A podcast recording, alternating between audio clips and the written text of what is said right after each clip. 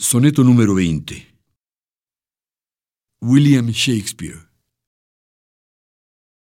De un rostro de mujer fuiste dotado, dueño, dueña, adorable de mi pasión, de un femenino corazón y honrado como pocos, en hembra alguna son. Tu mirada es por ellos menos falsa, y todo lo que cubre lo mejora, lo ennoblece, lo encumbra y lo realza, y a hombres y mujeres enamora.